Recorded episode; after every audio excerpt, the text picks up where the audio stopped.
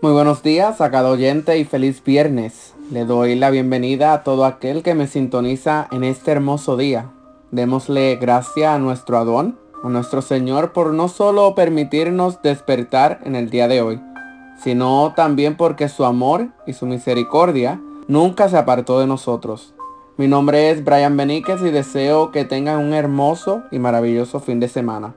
No olvide de darle gracias al Eterno cada día que se levanta, sea día en semana o sea fin de semana. Cada día se nos fue dado con un motivo y tenemos que agradecerlo.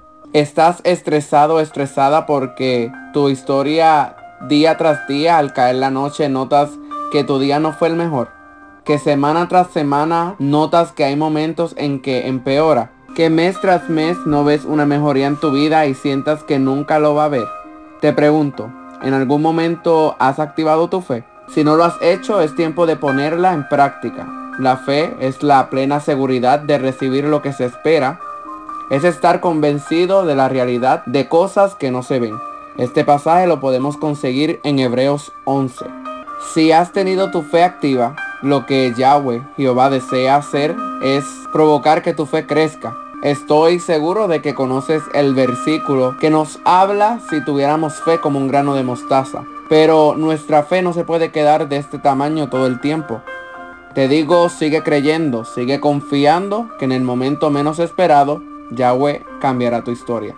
La historia que estaremos presentando en el día de hoy se encuentra en el libro de los comienzos, Génesis capítulo 38, donde ante los ojos humanos lo que aconteció con Tamar y Judá parecía ser una deshonra. Iba a tener un final trágico y triste. Tamar deseaba establecer el orden que Judá había roto. Pero luego Tamar concibió de Judá y vemos que es de este linaje que continúa hasta llegar al nacimiento de Jesús. Esto pueden observarlo en la genealogía de Jesús en Mateos capítulo 1 versículo 3 donde específicamente menciona a Judá y a Tamar.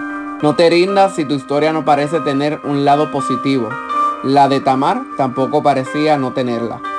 Clama a Yahweh, pon tu fe en obra y verás que Él cambiará tu historia y será notoria en tu familia, amistades, conocidos y aún desconocidos.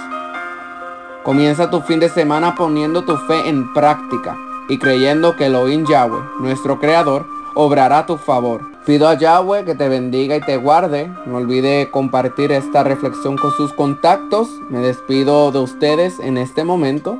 Será hasta el lunes. Shalom.